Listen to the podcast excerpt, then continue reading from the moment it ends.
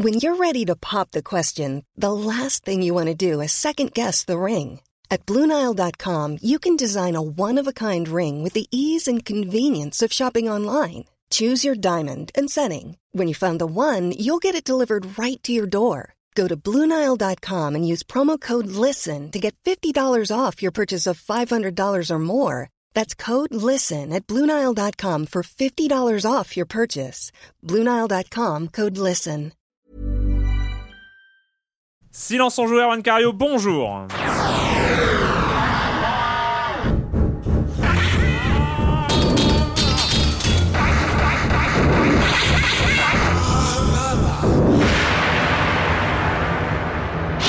Au programme cette semaine, on va parler de Tomodachi Life, Sticky to the Man Transistor, Among the Sleep Space Run, Squid's Odyssey. Ah oui, quand même. Ah oui, non, c'est programme chargé.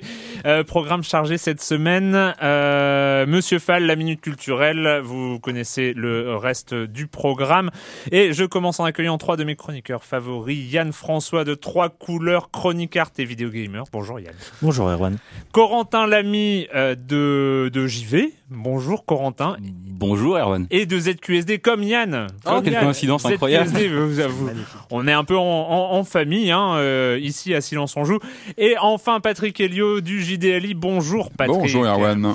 Euh, on commence avec toi François avec euh, avec quoi des news? Ah oui de bah il est pas mort THQ. Tu peux m'appeler Yann si tu veux. On Yann, oui, un petit oui, peu oui. Yann. Tu peux te permettre. Oui. Euh, Non, oui, euh, excuse-moi. Il n'y a pas de souci. Manque de concentration.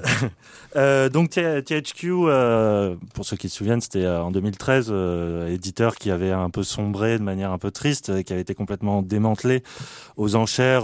voilà, ventilé, toutes ces licences a été un peu ventilées. Il y avait eu Companies of Heroes qui a été chez Sega, Saints Row chez Deep Silver, South Park chez Ubisoft. Et il y avait eu un, un autre éditeur qui s'appelle euh, Nordic Game, qui, comme son nom ne l'indique pas, est autrichien, et avait participé aux deuxième séance d'enchères. Mais tu m'apprends quelque chose, je sais pas pourquoi, j'étais persuadé qu'ils étaient suédois. N'est-ce hein, pas, la, confusion voilà, est possible. Et euh, ils avaient acheté euh, les, les, les, euh, Red Faction et Darksider, mais aussi euh, tout un catalogue de licences secondaires, mais aussi le droit de pouvoir réutiliser le nom THQ. Et là, légalement, cette semaine, c'est maintenant possible. Alors, qu'est-ce que ça implique de, de, de, de se servir de cette marque? Eh ben, notamment de pouvoir ressortir des anciennes euh, licences, voilà, de d'en faire des remakes et tout ça. Euh, ça permet aussi de s'emparer des tout ce qui est communication des réseaux sociaux, de pouvoir reprendre les comptes de THQ et tout ça c'est quand même Ah. pas négligeable. Et il y aurait aussi la, la, la rumeur selon laquelle euh, il travaillerait sur un Dark- Darksiders numéro 3, euh, sachant que il ne ils repartiraient de zéro puisqu'ils n'ont pas acquis Vigil, le, le studio qui s'occupait des deux premiers. Donc voilà, ça serait vraiment pour euh, réasseoir une marque. euh, voilà. Donc, Mais c'est euh, bizarre parce que c'est. Enfin, après, c'est peut-être de mon point de vue, mais j'ai pas l'impression que THQ ait, ait une réputation comme ça suffisamment bonne pour vouloir en reprendre le nom. Oui, oui, d'autant plus qu'elle a été déclinante au. Ça, c'est comme euh, hein. un Codemaster, tu vois. Ouais. Enfin, c'est Mm. finalement. n'y a pas eu personne qui a racheté le nom Codemaster pour. euh, Si ça existe encore. Non, c'est pas. Ça existe. Si, si, Si, parce ils sont ont spécialisés dans, grille. le- dans la course auto, en fait. Ah oui, c'est ça. Non, parce qu'à un moment, ils faisaient quasiment autre chose que la course auto, euh, Codemaster. Bah, euh, ils avaient pris les euh, opérations Flashpoint. C'est ça, ouais, ils Ah ont eu oui. des. Ah non, si, c'est bon. Alors, j'ai rien dit. J'ai rien dit. euh, voilà, j'ai rien dit. Je, dis de la merde, c'est pas grave. Ça reste un tout Euh, petit peu plus connu que Nordic Games quand Voilà, même. c'est ça, je pense que. Sur c'est l'échelle des trucs pas connus. C'est Euh, et on revient un petit peu quand même parce que tu n'étais pas là la semaine dernière, euh, Yann, euh, sur l'annonce qui t'empêche de dormir depuis une semaine. Absolument, et je voudrais faire amende honorable puisque c'était avec toi-même il y a deux semaines où j'avais joué un petit peu les vieux, les vieux cons, hein, désabusés en disant je n'attends plus rien de cette 3 je vais rester tranquillement chez moi et tout ça. Et finalement, il y a une espèce de, de miracle. Alors c'est complètement fantasmé, c'est complètement personnel, je l'assume totalement, mais c'était pendant la, le fameux Nintendo Direct, euh, voilà, euh, en parallèle de- des- des- des présentations des éditeurs, où euh, Nintendo a, a- a montré son catalogue qui n'était pas forcément extrêmement euh, alléchant. Enfin, je veux dire, le Yoshi euh, en Mm. mode euh, en plot de laine, ça m'a pas vraiment euh, donné envie. Et puis il y a eu ce moment un peu magique où euh, le un des développeurs de Zelda, j'ai oublié son nom, euh, a présenté euh, la licence et on a on attendait tous un petit peu comme ça aux abois. Et il y a eu juste ce plan voilà, de, de Link sur son cheval et un immense euh, décor, une espèce de tableau. Et euh, bah, bah, rien que pour ça, ça m'a redonné confiance en, en l'E3 parce que finalement, peu importe ce que sera le jeu, on sait rien. Bon, ça sera Mm. peut-être, ça sera un Skyrim-like, j'en sais rien, en monde ouvert. Mais, mais juste le fait de pouvoir projeter tout, tout des rêves de gamin en fait sur juste un tableau animé en plus qui est de tout, enfin qui est magnifique à regarder. Euh, moi, ça m'a redonné envie de de redevenir gamin quoi. Enfin une espèce de machine à fantasmes qui s'est remise en, marche. Et voilà c'est juste ça qui m'a fait euh, fait rêver. Et No Man's Sky aussi qui, était assez marquant dans le même état d'esprit Non, c'est vrai que c'est- toujours ce qu'on recherche. Enfin, c'est finalement un des trucs qu'on recherche le plus dans le 3 qu'on avait peut-être perdu, qu'on avait moins. euh, C'est euh, voilà un, un, un jeu qui nous fait rêver ou qui nous fait euh, di- se dire ah là là, c'est à ça que c'est à ça qu'on jouera dans deux ans. Enfin, Ouais. c'est ça Ou fait. dans ça- un an, je crois, pour le Zelda. hein. C'est 2015, non? Je crois qu'on a. On s- ouais, hein. peut-être, peut-être. Mais je veux pas avoir trop d'espoir euh, comme ça. Euh, Corentin, c'est c'est la tradition, deux fois par an, euh, on enrichit son catalogue de jeux auxquels on ne jouera jamais.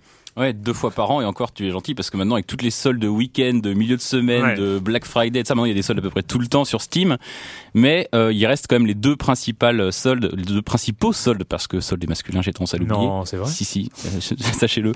Les deux principaux Je soldes. donc- refuse. hein. Enfin, moi, je, je, je- je n'accepte absolument pas cette règle. Je vais créer une, je vais faire sécession hein, au sein de ce studio, solde et féminin. Voilà, D'accord.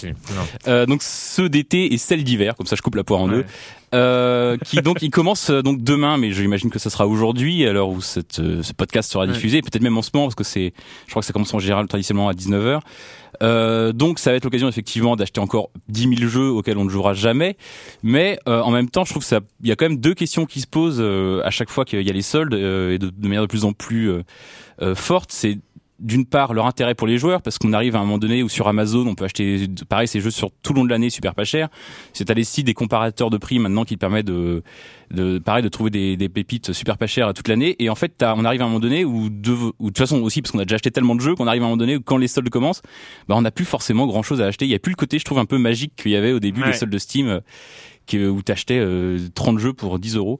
Et même le côté magique on commence à en douter un petit peu c'est c'est quand tu commences à discuter avec les développeurs, développeurs indépendants notamment, que tu te rends compte à quel point euh, la culture de la sol- de- du solde permanent, des soldes permanents, oh la vache, euh, et ruine un petit peu quand même l'économie du jeu vidéo indépendant, en cela que ça crée une attente perpétuelle et que plus personne ou presque n'achète de jeux plein pot. Et tout le monde achète, Ouais. tout le monde attend maintenant de un moins 50%, même moins 50%, ça fait un peu encore euh, un peu trop cher quoi.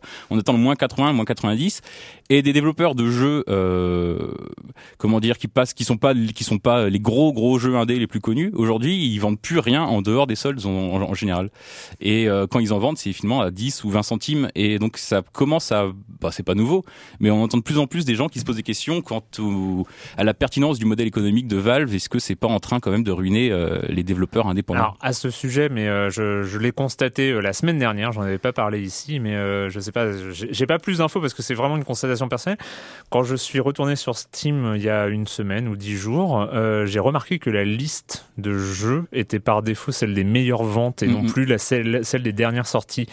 C'est horrible, hein, c'est c'est quand même. pas ça le. On peut- Non, non. il y a- oui, sans doute qu'on peut Peut-être choisir un moment, mais il y a, il y a- il y a le côté euh, par défaut. Enfin, moi, Ouais. j'ai rien touché. Mhm. Avant, c'était les dernières sorties, c'est-à-dire Mhm. que Ouais, les j'avais full price, euh, les, les jeux plein pot. oui, euh, je, je en pouvais voir, euh, tiens, qu'est-ce qui est sorti. Et en plus, le truc, c'est qu'au bout de deux jours, un nouveau jeu était déjà sorti de cette liste-là, parce qu'il y a, il y a cinq jeux par jour qui Ouais. sortent euh, en ce moment sur Steam. Mais au moins, on avait un coup d'œil comme ça des, euh, des, des dernières sorties de jeux indés et tout ça. Et alors que là, c'est euh, par défaut sur l'onglet meilleure vente. Et je trouve qu'il n'y a rien de plus mortifère Ah oui. pour euh, pour toute l'industrie de l'indé, enfin pour tous les indés qui euh, là euh, pour le coup ont plus aucune chance de faire des ventes euh, Bah, jour 1 ou jour 2. C'est-à-dire quand ils ont annoncé Greenlight, leur, leur Greenlight, leur système qui permet de à tout un chacun de voter pour les projets qui les intéressent le plus, pour valider. En fait, c'est un processus de validation qui permet à n'importe quel jeu a priori d'arriver sur Steam. Les gens se sont dit super, ça permet à n'importe qui, même des gens sans éditeur derrière, d'accéder à Steam.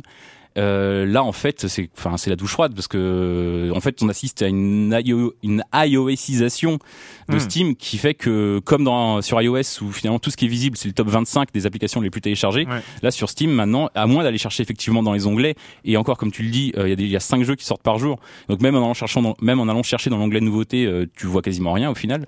Euh, Par catégorie de jeu, en fait. Ouais, Aventure, euh, qui- action. oui, voilà, ou- mais c'est, Il faut tu- se lancer dans des recherches thématiques plutôt. Non, mais il j'ai- faut savoir ce que tu cherches aussi. J'ai Ouais.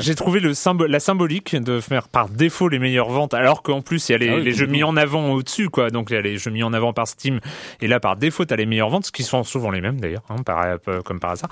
C'est- ouais, j'ai trouvé ça un petit peu triste. Après voilà, ça, ça montre avis, leur, leur but avec Steam, c'est de gagner de l'argent. Ils se tournent, ils privilégient là où ça fait le plus de, de bénéfices, à mon avis, tout bêtement. C'est toujours, toujours le problème de l'œuf et la poule, euh, c'est-à-dire qu'en en fait faut- ils, ont, ils commencent à gagner de l'argent parce que c'est la plateforme, euh, c'est la plateforme qui a la plus marché ouverte et euh, notamment par par les, les gros succès de l'indé euh, les qui, qui a vraiment explosé par parce que c'était la plateforme été, qui euh, euh, c'est la plateforme qui proposait les plus gros succès de l'indé et euh, ce genre de choses donc Steam a vraiment profité de, de cette communauté là et là aujourd'hui vu qu'ils sont dans une situation de quasi monopole ils font un peu ce qu'ils veulent euh, et oui ils veulent gagner de l'argent mais hein. ils en gagneraient autrement de toute façon. Enfin bref euh, voilà. Non, ça, s'éternise ces news d'intro quand même. Bref euh, Patrick euh, oui, non, bah, bah, pareil, j'étais pas là pour votre débriefing E3, donc en, en quelques mots, comme Yann, moi j'ai vraiment, vraiment eu coup de cœur pour le Zelda, pour les promesses qu'il y a eu sur euh, sur cette vidéo. C'est vrai que ce côté monde ouvert, et enfin voilà, c'est vraiment quelque chose que, que j'attends pas mal aussi. Puis moi, un autre temps fort, été, je crois que vous l'avez évoqué euh, la dernière fois, c'est bah, quand même le retour de Grim Fandango. Pour moi, c'est un symbole fort. Ça c'était pendant la la conférence de, de, de Sony. Donc voilà, c'est cette annonce d'un des retours. Je trouve que c'est- un bon esprit parce que c'est quand même un jeu qui a été, euh, on l'a souvent cité comme quelque part le jeu qui a précipité la chute du jeu d'aventure, alors que c'est peut-être un des, des plus beaux jeux d'aventure jamais faits. Ça a été un, pic dans le dans le dans le, dans le, genre du point and click en termes d'écriture, d'ambiance, d'univers. Et c'est un jeu qui a souvent été montré du doigt en disant voilà c'est lui qui a qui a lancé la, la chute. Alors que non, c'était un genre qui, qui est passé par Mm. cette euh, dans son cycle de vie. Et, je trouve que voilà lui redonner une chance aujourd'hui c'est énorme. J'ai vraiment hâte de le retrouver d'une version. On a peu d'infos hein, on- donc Sony a juste annoncé qu'ils avaient passé un deal avec Disney parce que c'est Disney aujourd'hui qui a tout le tout le catalogue LucasArts. Donc c'est le deal a été fait avec Disney. Évidemment euh, Double Fine le, studio de- du fameux Tim Schafer. Et euh, on sait juste voilà que ça va être une version remasterisée du jeu. Sous quelle forme ça va être fait? Est-ce que ça va être au niveau du gameplay, du visuel? On peut l'imaginer évidemment, parce que le jeu a quand même 15 ans, donc euh, on s'attend à pas mal de choses. Mais pour moi, ça a été vraiment, je trouve, un- une annonce très, euh, enfin très maligne. Je trouve que c'est vraiment pour Ouais. toucher une catégorie de joueurs qui, parce qu'on sait que c'est un jeu qui a quand même cette euh, cette popularité chez les joueurs. Et voilà, moi, je- vraiment, j'attends de voir. Et je trouve que c'était un bon un bon plan. C'était un bon plan de, de la part de Sony de, de communiquer dessus. Euh, un, un petit point Dead Island parce qu'il y a eu pas mal de choses pendant le 3. Il y a eu ce trailer, je sais pas si vous avez vu ce trailer de Oui. Dead Island 2. Alors on n'a rien vu du jeu. Je crois que sur place il y avait peut-être des, des, des versions jouables mais anciennes d'après ce que j'ai Ouais, cru ça, comprendre. ouais. Donc c'était un moteur qui datait un petit peu. Une version de 2003, de 2013. Alors et, voilà, donc pour l'instant, euh, Dead Island c'est un peu compliqué parce que ça part un peu dans, dans tous les sens. hein. Aujourd'hui, on a le, une- les développeurs du Dead Island original sont maintenant en train de travailler sur Dying Light pour Warner. C'est Techland, euh, studio polonais, donc qui avait créé cette euh, cette marque que moi j'aime bien. Enfin, j'aime bien Dead Island. Et donc Dead Island 2, alors ça peut inquiéter. Il est parti chez un autre développeur, mais ce ne sont pas des bras cassés parce que c'est Jaeger. Jaeger, c'est les gens qui ont fait Spec Ops The Line, un jeu qu'on a beaucoup aimé il y a, il y a quelques temps, quelques années maintenant. Et donc moi j'ai bon espoir. Donc je n'ai pas ah, vu le jeu c'était ça le jeu Jaeger parce qu'ils allaient ils avaient annoncé que Jaeger Exactement. allait- Mais ils ont d'autres ouais. projets. Je crois qu'ils avaient un autre projet à l'E3, mais Ouais, euh, j'ai pas. Dreadnought, qui est, un, ça, ouais. qui est une sorte de, de, de jeu tactique en temps réel avec des gros vaisseaux. D'accord. Rien à voir avec euh, avec Island. Donc. euh, Ah non, absolument rapport. D'accord. Bon, en tout cas, affaire à suivre. Moi, j'ai trouvé le trailer assez appétissant. Et voilà, le fait de d'emmener euh, l'univers de Dead Island, les mécaniques du jeu en, en Californie. Enfin, moi, je me rêve, je rêve déjà d'un GTA Vice City euh, pollué de zombies. Ça peut être vraiment très très bien. euh, donc, affaire à suivre du côté de Dead Island. Euh, Shadowgate, j'ai appris qu'il était passé en bêta fermée. Donc, ça, ça avance. Hein, le, le, le retour du, du, du fameux jeu d'aventure euh, qui avait été financé par Kickstarter. Et je crois que les gens qui sont qui ont financé via Kickstarter ont accès à cette bêta fermée. Donc euh, ça va être une affaire à suivre, euh, bien évidemment. Et puis voilà, pour finir, je, on a l'annonce de Another World qui revient là cette semaine, à partir de cette semaine et dans les semaines qui viennent, qui va se déployer sur les consoles consoles actuelles. Donc on commence par l'eShop, il arrive sur les consoles de Sony, euh, PS3, PS4 et euh, prochainement Microsoft aussi, Xbox One, Xbox 360. Youpi, Voilà. youpi. Euh, juste euh, un petit euh, petit nécro hein, euh, quand même. bah, il faut le il faut le signaler. C'est euh, ça a été euh, officialisé euh, sur Twitter et Facebook par Eric Viennot lui-même. Euh, Lexis Numérique euh, a euh, définitivement fermé ses portes, étant li- euh, la liquidation judiciaire a été prononcée. Voilà, donc euh, c'est un studio dont on avait suivi quand même pas mal de Ah bah, ses plutôt, ouais. créations, euh, même ici, même hein, dans Silence on joue. Et, Qui a su euh, prendre des avant. risques euh, plusieurs, Ouais. plusieurs reprises. Et qui, Non, bon, voilà, il y a In Memoriam et, et le reste. Cela dit, je crois que Vino a gardé la licence in memoriam, donc Ouais. euh, il est à lui, donc peut-être que. euh, il y en Oui, on peut un- garder knows? pour l'avenir. C'est pas foutu. Euh, le com des com de la semaine dernière, quand même, où nous avions, nous étions en thérapie de groupe euh, à propos de Hearthstone. Euh, Seb Va qui nous dit en vous écoutant parler de Hearthstone, je suis reparti des années en arrière à mon époque lycée. J'avais vraiment l'impression d'entendre mes potes geeks parler de Magic et moi complètement largué, je ne pigeais rien. Encore une fois, je me suis retrouvé dans un autre espace-temps avec le sentiment d'être complètement déphasé, cette sensation bizarre de passer à côté de quelque chose qui a l'air passionnant tout en me disant que finalement c'est peut-être moi qui suis dans le monde réel et vous dans l'aliénation. On peut pas dire trop le contraire en fait. Euh, la tentation de goûter à cette drogue qu'est Hearthstone me titille, mais en même temps j'ai peur de ne pas aimer ce trip ou pire de tomber dedans et de devenir accro. Euh, Lina Nounette euh, qui dit euh, J'ai l'impression d'être la seule à avoir lancé Hearthstone et avoir bien aimé, mais sans plus. Je trouve les parties certes agréables, mais la collectionnite de cartes, payante ou pas, n'est pas forcément ma tasse de thé. Du coup, je m'amuse quand je joue, mais je ne suis pas vraiment accro. D'ailleurs, je joue rarement longtemps. En fait, quand je lance le jeu, comme je lance le jeu comme d'autres lanceraient Candy Crush, ne me tapez pas, pour m'occuper, faire quelques parties avant de faire autre chose. Après, le concept est hyper efficace et je crois qu'il ne marche pas vraiment sur moi. D'autant plus que bizarrement, je n'aime pas forcément, je n'aime pas me faire embarquer à fond dans un jeu parce que du coup, j'ai moins de temps pour d'autres passions. Du coup, j'ai peut-être dé- développé également une sorte de résistance au titre addictif. Euh, le seul à faire sauter la barrière systématiquement, c'est BioWare, mais c'est une autre histoire. Dandy Warhol qui dit très bonne émission euh, malgré son côté private joke pour les non-joueurs de Hearthstone. À Erwan qui demande les civilisations générées procéduralement. Je réponds Dwarf Fortress. Chaque partie génère un monde, ses peuples et ses légendes dont on peut consulter l'évolution dans une encyclopédie avant de lancer une partie. Ok, le jeu n'est pas des plus sexy, surtout visuellement et ergonomiquement, mais euh, cette simple feature, une parmi des centaines d'autres, suffit à rendre l'expérience fascinante. Euh, Dwarf Fortress qui était un des jeux qui avait inspiré notamment Minecraft, je crois. Euh, et euh, le même post de Dandy Warhol, je ne vais pas le lire parce que ça, sur sa tradition, je ne lis jamais les posts de Dandy Warhol en entier à l'antenne. Euh, c'est une longue présentation de pas mal de perles indées qui ont été présentées à l'occasion de l'E3, donc je vous conseille de faire un tour sur les forums de Silence on Joue, les excellents forums de Silence on Joue, pour voir la présentation de Dandy Warhol. Et enfin, JM qui dit bonjour Silence on Joue à Erwan, ne pas tâter du prochain Metal Gear, c'est passé à côté de quelque chose de grand, chacun son avis bien sûr, mais massacrer le trailer de l'E3 comme ça, ça m'a choqué. Alors bon, c'est le but aussi, c'est ce qui fait la richesse de votre podcast, les chroniqueurs aux avis souvent bien tranchés, mais bon, souvent quand il s'agit de fanboys de Sony ou autre, vous êtes sans pitié.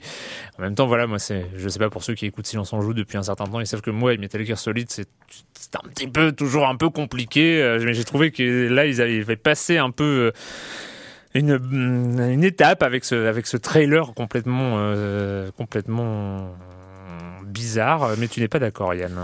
Oh, je comprends, je comprends que t'aies pas, pas aimé. euh, ça, je comprends que t'aimes pas Metal Gear Solid. Moi-même, j'ai des réserves sur certaines parties de la saga.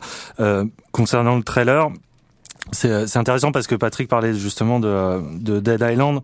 Et Dead Island, euh, je trouve que Jagger l'a a bien repris dans la, la bande-annonce, c'est-à-dire qu'ils sont euh, un peu illustrés au premier pour avoir euh, détourné le, le langage euh, Mm. de la promotion avec un, un trailer à rebours où il remontait, il remontait le temps.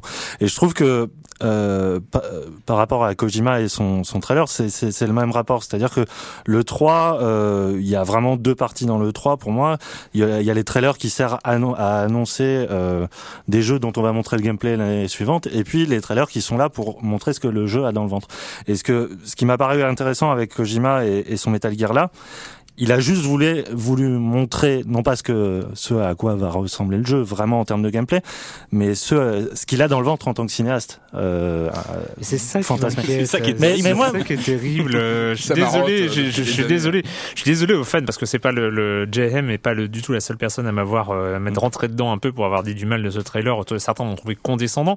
C'est pas de la condescendance. Hein. Je, je, euh, voilà, c'est c'est c'est une constatation. Enfin, c'est mon avis. Ah oui, je le donne, mais de toute façon, ça peut être qu'un ressenti subjectif et c'est Ouais. ça que j'aime bien, c'est parce qu'il détourne juste- justement les codes de la promotion et du langage euh, de montage de ce que peut être un, un trailer euh, qui annonce un, un jeu. Où là, et juste, il a, il a, il a mis sa main sur son propre matériau, il en Mm. a fait ce qu'il voulait. Et effectivement, ça, ça part dans tous les sens. Il met une musique qui a absolument rien à voir avec ça. Mais moi, ça m'a, ça m'a rappelé cet incroyable plan séquence qui ouvrait euh, Ground Zeroes. Quoi. Enfin, il y a une espèce de. Alors oui, euh, peut-être que ce mec aurait dû faire des films au lieu de faire des jeux vidéo, mais je, je trouve son rapport au cinéma tellement fascinant comme peut l'être celui de Tarantino que là, moi, ça m'a, ça fait juste une- un, un bol d'air frais dans, dans toute cette série de trailers qui sont montés exactement de la même façon euh, ailleurs. Quoi. Ben, Je suis content d'avoir un autre avis ici euh, dans Silence on joue que le mien et que le- celui de Corentin. la Oui, parce que s'il faisait du cinéma, je suis pas sûr que j'irais voir ces films pour le coup. Enfin, bref. Euh, et ben on va commencer euh, un peu tard euh, vu le, le- le- le programme chargé par euh, par ce truc bizarre euh, venu de Nintendo sur euh, 3DS où on va pouvoir vivre euh, une vie euh, bizarre. Hein, c'est ça, non C'est Tomodachi Life. Introducing Tomodachi Life, the game where you make memes of your favorite people and watch as surprising things happen. My nickname is Sarah. My favorite color is pink.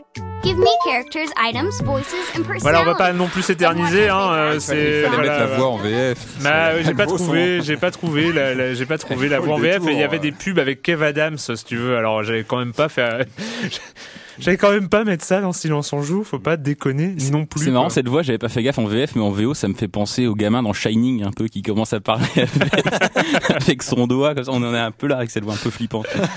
Et je trouve que ça pose bien la base du jeu. Qui va m'expliquer ce qu'est Tomodachi Life Patrick, allez, lance-toi. Ah, c'est- c'est une bonne question, Erwan. Euh, Qu'est-ce que c'est exactement? Alors, alors, moi, j'avais été intrigué par le Nintendo Direct il y a quelques, Ah, t'étais pas le seul pour le quelques coup. mois hein, euh, sur, sur le jeu. Bah, ça m'avait vraiment fait halluciner. Je me dis, qu'est-ce que c'est que cet ovni euh, Alors, j'ai pas toutes les réponses. Hein. J'ai passé quelques heures sur le jeu parce que moi, je prête attention à ce genre d'ovni. Ça m'intéresse quand euh, je vois un jeu un petit peu euh, étrange. Alors, la question, est-ce que c'est vraiment un jeu? Bah, Je pense que c'est peut-être une des questions. Euh, Bon, c'est quoi, c'est quoi, c'est quoi, c'est on dirait, moi, ça m'a fait beaucoup penser à Little Computer People. C'était un jeu des années 80. Je sais pas si les anciens ont peut-être connu où on avait une maison à l'écran et on, on devait s'occuper d'un petit personnage, donc le Little Computer People, qui vivait dedans. Et en fait, on devait, euh, on devait l'occuper, on devait se gérer un peu son bien-être, se, se- être sûr qu'il aille bien, euh, se c'est les reconnecter. Sims. alors oui, à part que on était vraiment sur un, on est- je sais pas comment dire, on n'était pas sur un, un projet de vie pour en faire un youpi euh, qui réussit. Non, on était plus sur une un bien-être domestique, euh, à essayer de, lui- voilà, de s'assurer que tout aille bien, qu'il qu'il- qu'il ait ce qu'il a envie, etc. Et euh, moi, j'y ai beaucoup pensé en jouant à Tomodachi. Alors après, voilà, donc le principe, on est sur une île, on, on intègre au début un, un de ses mi. Souvent c'est soi-même, hein, on commence par soi-même, son, alter ego euh, qu'on balance. Alors on, commence déjà par lui donner, on a son mi physique souvent déjà enregistré sur sa 3DS, mais on lui donne des, comment dire des détails de caractère. Donc on voilà, on lui- comment il comment il parle, etc. On lui on lui donne un profil psychologique quelque part. Et après on le balance sur cette île et puis on va peu à peu euh, lui donner des compagnons parce que c'est l'interaction. Je crois que Tomodachi ça veut dire ami en, japonais d'après ce que j'ai cru comprendre. Le, fond du jeu c'est l'interaction. Alors on est alors la grande question c'est qu'est-ce qu'on fait nous en tant que joueurs? On accompagne ces personnages, c'est-à-dire qu'on n'est pas actif, on leur on leur dit pas euh, quoi faire, etc. On est plus là en tant qu'accompagnateur, comme une présence euh, omnisciente qui les aide dans leur quotidien. Est-ce que c'est clair? Je ne suis Oui, pas oui, sûr. oui, oui, Donc oui, on, on oui, les suit oui. au quotidien. Alors ça- quelle forme ça prend? Donc en, en gros, on est sur cette île. On a un bâtiment principal où ils ont chacun une chambre qu'on va aménager au fur et à mesure, et on, on- on a une- plusieurs types de, de petits gameplays qui s'insèrent dedans, un peu à la WarioWare euh, pendant un rêve par exemple, où Hmm. on part des images complètement délirantes. On a des, des- des petites actions comme ça. euh. C'est d'ailleurs pour moi un des, des- traits intéressants du jeu, c'est ce côté complètement barré, mais vraiment.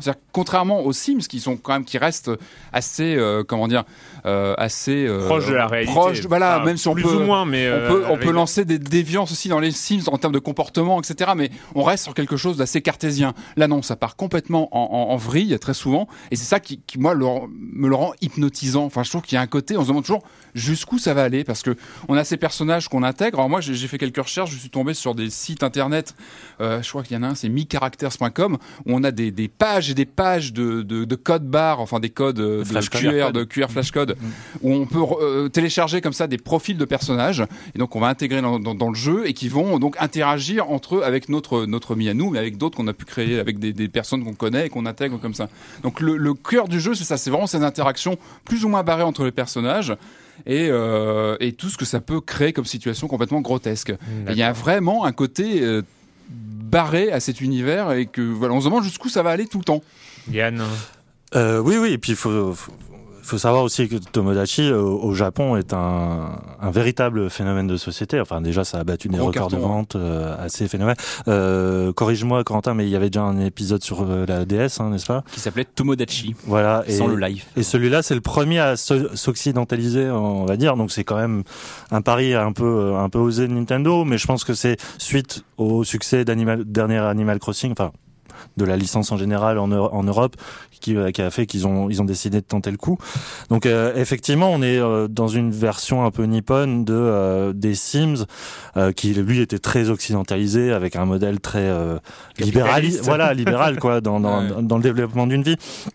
Et là, euh, il y a ce côté objet euh, de, de, de fascination où tu fais en sorte de faire euh, croître ton île, ta, ta micro-société, euh, essayer de faire interagir tes mis entre eux et à terme, le but, c'est finalement euh, à la fois la procréation, c'est-à-dire que les relations donnent euh, en- en- des engences, et surtout que cette fourmilière devienne complètement autonome, et que tu sois plus que spectateur euh, de, du, du spectacle, comme un entomologiste. Quoi. Et je me souviens, bah, la première fois que j'étais venu ici, on avait parlé d'Animal Crossing, et que moi j'étais complètement tombé dedans de manière euh, C'est addictive. vrai, c'est vrai. Euh, alors la grande question c'est est-ce qu'on compare les deux? Puisque effectivement dans le détail ça n'a pas vraiment de rapport commun mais quand bien même Le gameplay est quand même euh, différent parce que dans Oui. Animal Crossing, tu es performatif, tu fais des actions, etc. Ouais, t'as un dans côté jeu d'aventure in-game. oui. Ouais. Alors que là, on est uniquement spectateur. Enfin, on est quasiment spectateur d'une presque d'une série télé qui se, Ouais. avec des embranchements qui. Bah, en tout cas, les éléments de gamification, c'est-à-dire comme tu as dit, les mini-jeux, la WarioWare et tout ça, n'ont finalement que très peu d'impact Oui. sur le jeu en lui-même. C'est juste pour toi t'amuser. on a ce côté financier aussi. On gagne plus d'argent si on Ouais. réussit certaines choses en fais- euros d'ailleurs. C'est on a un compteur d'euros comme ça qui Bah, tombe euh, et on- si on rend un personnage heureux, on gagne des euros. Bon, D'ailleurs, ouais. ça a été un- une des campagnes de, de- des développeurs, c'est de, de le rendre le plus européen possible. Ouais. C'est-à-dire la plupart des plats que tu peux euh, ou des Oui, décorations et tout ça, c'est des plats espagnols, c'est des plats Mm. français et tout ça. Et le, le, le- tu peux faire euh, grimper de niveau tes, tes avatars. Enfin, il y, a, il y a quand même des éléments de ludicisation. Mais je trouve que ce qui les rapproche d'Animal Crossing, et ce, ce qui m'avait plu, c'est ce, ce côté euh, ode au temps perdu. Quoi. Enfin, c'est Mm. vraiment, tu, tu, tu fais rien, mais tu le fais bien. C'est, c'est, c'est, c'est du temps que tu, tu, tu gâches de manière assez poétique. Et j'avoue que là, euh, autant Animal Crossing, j'étais complètement rentré dedans euh, parce que je trouvais qu'en plus il y avait un, un système de d'échange communautaire avec les autres joueurs qui était très bien développé sur 3DS. Là, j'avoue que je, je suis resté vraiment en surface du jeu. Euh, ce côté justement euh, manque d'interaction et d'être spectateur de quelque chose marche très bien sur une semaine.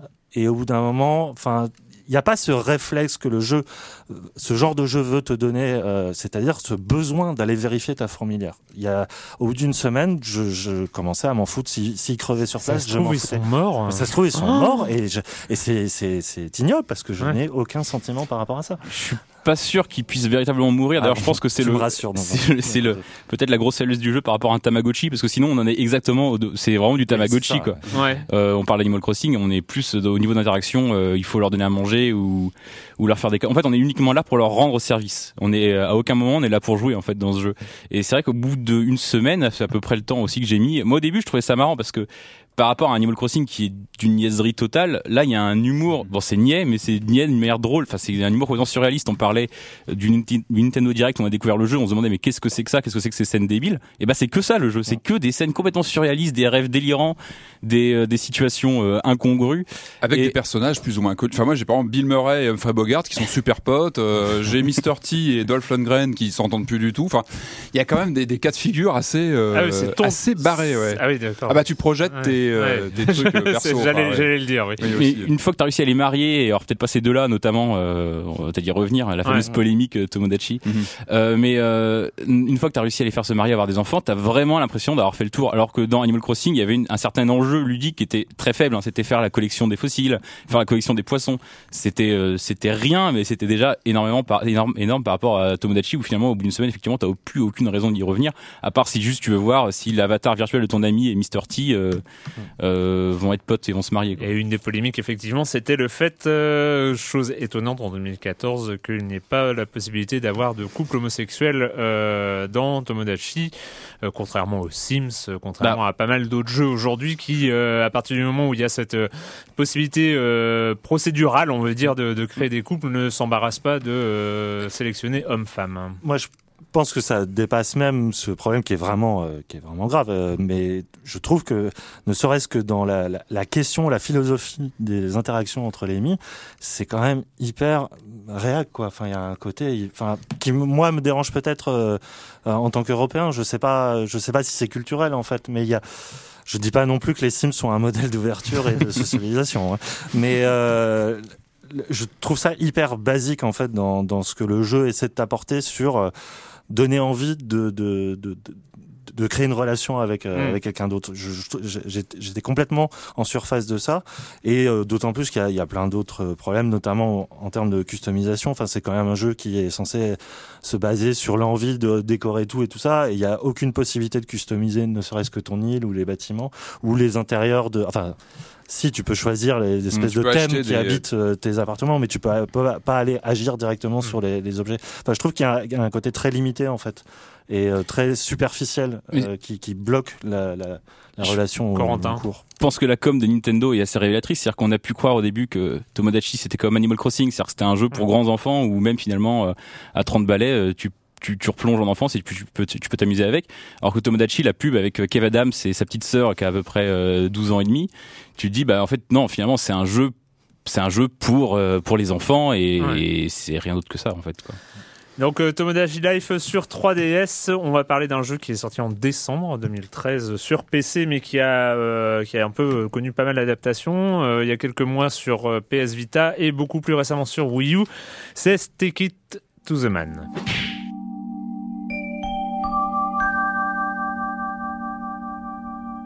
Space. Feel the warmth of the sun millions of kilometers away on my skin without any atmosphere to stand between us. It all started yesterday. Ordinary day like, uh, like any other. It's un- until I got hit on the head. Ah! Spaghetti! An incident? Uh, a crash, sir. Stick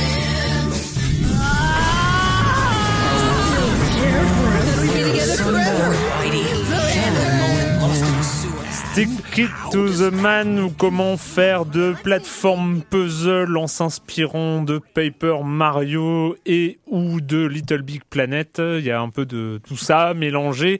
Euh, Enfin, en tout cas, ça a été mon ressenti euh, moi dans les parties. Euh, donc euh, l'histoire suit un. Il s'appelle Eddie, je Roy. crois. Roy Oui, Roy. oui, Roy. Je sais pas pourquoi. j'ai- Oh, ça se ressemble. hein, mais- oui, merci, merci Patrick. Euh, dont le, dont la profession consiste à tester euh, des casques de Normal. protection hein, euh, en jetant des marteaux dessus de très haut, et puis si le casque résiste, il est validé. Et un jour, il reçoit un truc sur la tête par accident, euh, et il se retrouve euh, avec un, un- enfin, un extraterrestre dans le coin ou quelque chose qui ressemble. Un bras fantomatique. Et il y a un bras fantomatique qui lui sort de la tête qui permet de lire les pensées et de, euh, de s'accrocher à des, à, à des points de fixation du décor. Euh, et à partir de ça, le jeu fait une sorte de jeu d'aventure en plateforme puzzle. Est-ce que j'ai bien défini, Patrick euh, Ouais, je pense, ouais. Ouais, bah, c'est alors, tout- moi la, la première chose qui m'a intrigué sur ce titre et ce qui pourquoi je, je, je me suis pensé, penché dessus un peu en retard parce que comme tu dis il est déjà sorti depuis un petit moment.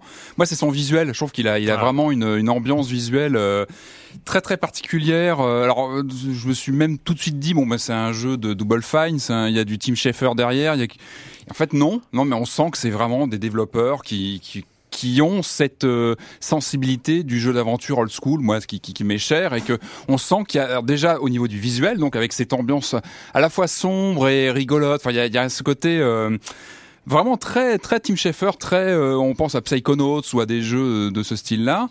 Euh, donc d'une part, ce visuel très particulier avec des univers très carton, très euh, Et avec le, le, le carton, en- la matière. Enfin, c'est c'est la là matière qui, qui, qui est là aussi. Ça, moi, ça me fait beaucoup penser au, au premier film d'animation de Terry Gilliam quand il était période Monty Python, euh, voilà, côté vrai. carton pâte. euh, Ouais. Ouais. Même l'esprit, l'humour et tout ça est dans cet ordre-là. qui est assez euh, ouais, ouais c'est assez paradoxal ça fait enfantin et en même temps assez noir dans le propos parce que le jeu est assez noir assez sombre donc il y, a- il y a cet univers ce visuel et puis il y y, a ce gameplay que moi qui, qui pareil me fait rapprocher ce jeu des grands jeux d'aventure avec cette appréhension des, objets autour de soi. C'est-à-dire qu'on a cette euh, comme tu dis le, cœur du gameplay c'est de la plateforme. On a ce personnage qu'on manipule comme ça dans les plateformes.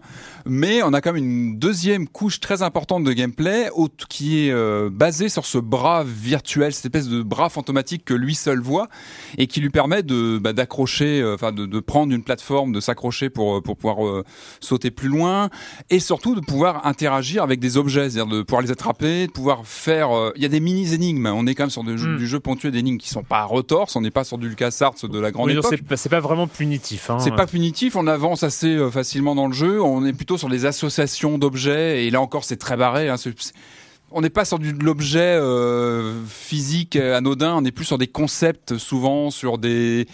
Des, enfin, c'est très particulier comme, euh, co- comme univers. On va attraper le sourire d'un personnage pour le donner à un autre, ou et ah, via des stickers. Voilà, qu'on moi, attrape avec ce, ce bras. C'est a- assez marrant, mais dans, dans une sorte a- d'ambiance, peut-être avec moins d'ambition, euh, moins d'ambition que l'autre, mais ça m'a ça fait penser à- dans l'humour, dans le dans le décalage, euh, comme ça, à un titre comme Jazz Punk, euh, qui était euh, Mhm. un, un FPS d'aventure complètement barré aussi, dont on avait parlé a ici. une, on a une super bande originale très jazzy d'ailleurs qui est super réussie, qui donne une, une super dynamique au jeu. Et donc voilà, ces interactions avec les décors sont vraiment importants. Je trouve que ça fait donner un côté Mm. énigme aventure. Euh, et puis c'est- plein de clins d'œil. Je trouve qu'il y a même des, des, des, des fois des clins d'œil audio aux Simpsons. On a des certains jingles qui font vraiment penser aux Simpsons. On a on sent qu'il y a plein d'inspirations euh, différentes dans est-ce le- que tu as joué au surfeur d'argent sur NES Non, c'est Euh, non, ah oui, ça c'est. non, c'est ça, rien déclaré. Euh, non, Euh, non que, que dire d'autre? Alors moi j'ai joué sur Wii U, donc la dernière version je crois en date qui est sortie il y a pas très très longtemps. Et moi j'ai bien aimé ce qu'ils ont fait, c'est qu'ils ont exploité le gamepad intelligemment. Voilà, on y vient. Il y a quelques quelques développeurs qui essaient d'exploiter ce, ce- cet accessoire. Alors pourquoi? Parce que une des facultés du personnage que qu'on n'a pas cité, c'est qu'il peut écouter euh, le, les, Les pensées, pensées. des, des personnages qu'il rencontre. Et c'est quand même une donnée importante parce que souvent pour euh, résoudre une énigme, on doit écouter un peu ce que le personnage pense et ce qu'il a derrière la tête, ce qu'il aurait envie d'avoir ou voilà ce genre de, choses.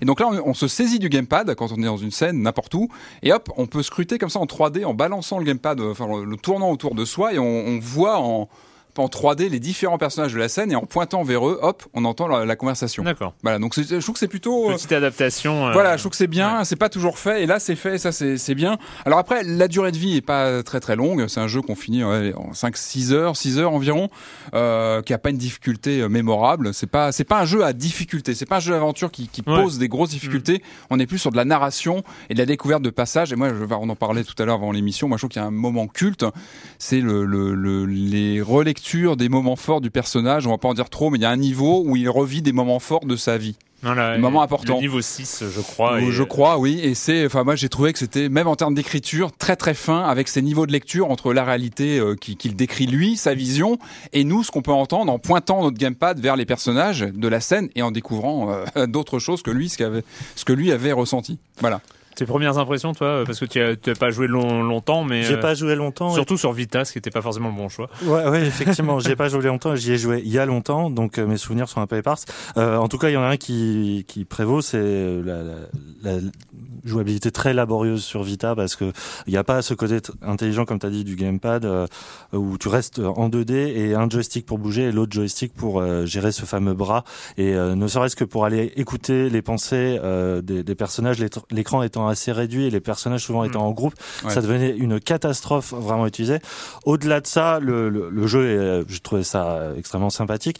Et c'est marrant, on parlait de, de point and click tout à l'heure. Moi, il y avait un truc que j'adorais dans les click de l'époque, c'était ce plaisir gratuit de juste euh, d'évider les textes le, le plaisir du texte comique qu'avait Ouais. euh, d'écriture qu'avaient les auteurs. Et je trouve qu'il y a ce même rapport euh, complètement gratuit dans, dans celui-là où juste tu vas te faire plaisir à écouter toutes les pensées, même Oui. si ça te sert pas à avancer, parce que c'est bien écrit, c'est c'est bien doublé, C'est bien doublé, exactement. Ouais, c'est enjoué. Enfin, il y a, y a- c'est assez drôle souvent. euh, voilà, il y a ce plaisir un peu régressif du point and click qui se mêle bien en plus au côté plateforme et tout ça. En revanche, moi, je, je trouve que c'est dommage qu'il n'y a pas de rejouabilité. Autant un The Cave Ouais, de, de, de Ron Gilbert est fait pour être rejoué et on encourage vraiment à rejouer. Là, non. C'est vrai qu'on est sur un jeu linéaire et euh, effectivement, une fois qu'on l'a fini. euh, Mais le, trip vaut le coup. Enfin, pour moi, je, valide amplement. Sticky to the Man euh, récemment sur Wii U, sur Vita et sur PC.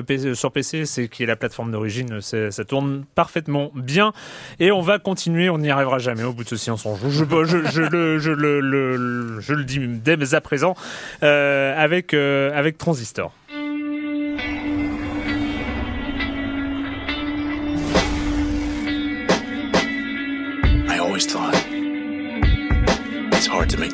Friends. But making enemies, I guess that's easy. We got four problems. We saw their faces. We know their names. Know what they're capable of. They'll find us again. They'll find you and finish the job. Unless you find them first. You always have a plan. Je l'ai pas noté, donc forcément j'ai oublié leur euh, jeu précédent, euh, Bastion. Bastion, mais c'est le nom du studio que j'avais. Super Giant Games. Super Giant Games, voilà euh, Super Giant Games après Enfin, je avoir. crois, hein, euh, peut-être complètement faux. Non, si, c'est ça. après, après avoir euh, quand même beaucoup fait parler d'eux avec Bastion, reviennent avec Transistor, toujours ce graphisme euh, de 3D isométrique euh, super léché, une voix off. Enfin voilà, on connaît une sorte de signature de Super Giant Games. Corentin, ça donne quoi ce Transistor Euh, bah, alors effectivement, c'est un jeu qui s'inscrit complètement dans euh, la tradition, enfin qu'on n'est pas encore tout à fait une, mais qui est appelée en devenir une, la tradition Bastion. Euh, donc c'est un jeu. euh, Bastion était un, une sorte de hack and slash euh, pastel, on va dire. C'est un nouveau genre que j'ai bien inventé, le hack and slash pastel en 3D isométrique. Là, on est plus dans le combat tactique. Moi, ça m'a évoqué un petit peu Frozen Synapse, qui est un jeu qui était un Counter Strike en, en tour par tour. Là, il n'y a pas vraiment de tour par tour, mais c'est-à-dire que tu planifies tes actions à l'avance Ouais. tu dis euh, j'avance de trois cases, là je donne un coup d'épée, là je vais avancer de cinq cases et donner envoyer tel sort. T'appuies sur espace et toutes les actions se, se passent en même temps. Euh, voilà pour le pour la principale différence. Pour le reste, c'est un jeu qui reprend exactement euh, euh, ce qui avait euh, plu ou pas d'ailleurs dans Bastion. Moi, en ce qui me concerne, Bastion, c'est un jeu qui m'avait beaucoup convaincu par sa narration, enfin en tout cas que j'ai trouvé très intéressante comme et, plutôt bien foutue, avec effectivement cette voix off qui, commentait tout ce que faisait le personnage. Et à côté, le gameplay, moi, m'était un peu passé au-dessus. J'avais pas trouvé ça très intéressant. Euh, là, en l'occurrence, j'ai trouvé le gameplay plus intéressant parce que les combats tactiques euh, en tour par tour, même si le jeu est jamais très difficile, euh, ça me parle. En revanche, euh, la voix off, qui pour le coup n'en est pas une, parce qu'en fait la voix off c'est la voix de l'arme de l'héroïne Ouais. qu'elle trimballe en permanence, donc elle est, elle- le personnage est à l'image. Mais euh, là, j'ai trouvé que ça marchait euh, un petit peu moins bien que l'histoire qu'ils essaient de nous raconter. J'ai eu beaucoup beaucoup de mal à, à m'y intéresser. Pourtant, l'univers est intéressant. J'aurais peut-être dû Dé- commencer par là. Déjà, il y, a un- y a un design enfin, qui est Ouais, incroyable. c'est- Enfin, une sorte de Bioshock cyberpunk un peu. Ouais. Quoi. Je pense que c'est, on peut résumer ça comme ça. Euh, on sait pas très bien ce qui s'est passé au début. Il y a une sorte de, c'est une cité euh, futuristo, euh, euh, Dystopique. ouais, euh, dystopique, on va dire, en disant ça, euh, ou euh, une sorte de virus ou une organisation terroriste ou, peut-être les deux parce qu'il y a tout, il y a cette ambiguïté. C'est un, peu- un peu tronesque aussi, euh, où euh, en fait la vie c'est un peu l'informatique et vice versa. Et euh, et donc il y a plus personne dans cette ville, il reste juste cette héroïne qui est une chanteuse. Euh, d'ailleurs, là, il y a le, le- la meilleure feature du jeu, c'est qu'au juste quand tu appuies sur Shift, je crois, ou Control, euh, elle se met à chanter au milieu de la scène, elle se met à chanter sur la musique du jeu, ce qui est assez rigolo, quel que soit le point du jeu auquel tu es. Euh, mais à part ça, cette histoire, j'ai pas trop compris ce qu'ils ont voulu nous raconter. Euh, et, euh, et du coup, c'est vrai qu'au final, ça m'a pas tant intéressé. Je, m'attendais à ce que ça m'intéresse autant que Bastion, mais comme j'ai dit une fois très justement à Yann, donc je vais le redire, je m'attendais à ce que ça soit Bastion, et en fait, ce jeu, c'est le négatif de Bastion. C'est là où Bastion réussissait, euh, il foire, et là où, où Bastion était pas très intéressant, ça devient, ça devient bien. Donc maintenant, j'attends leur troisième jeu. voilà, c'est ça. Yann.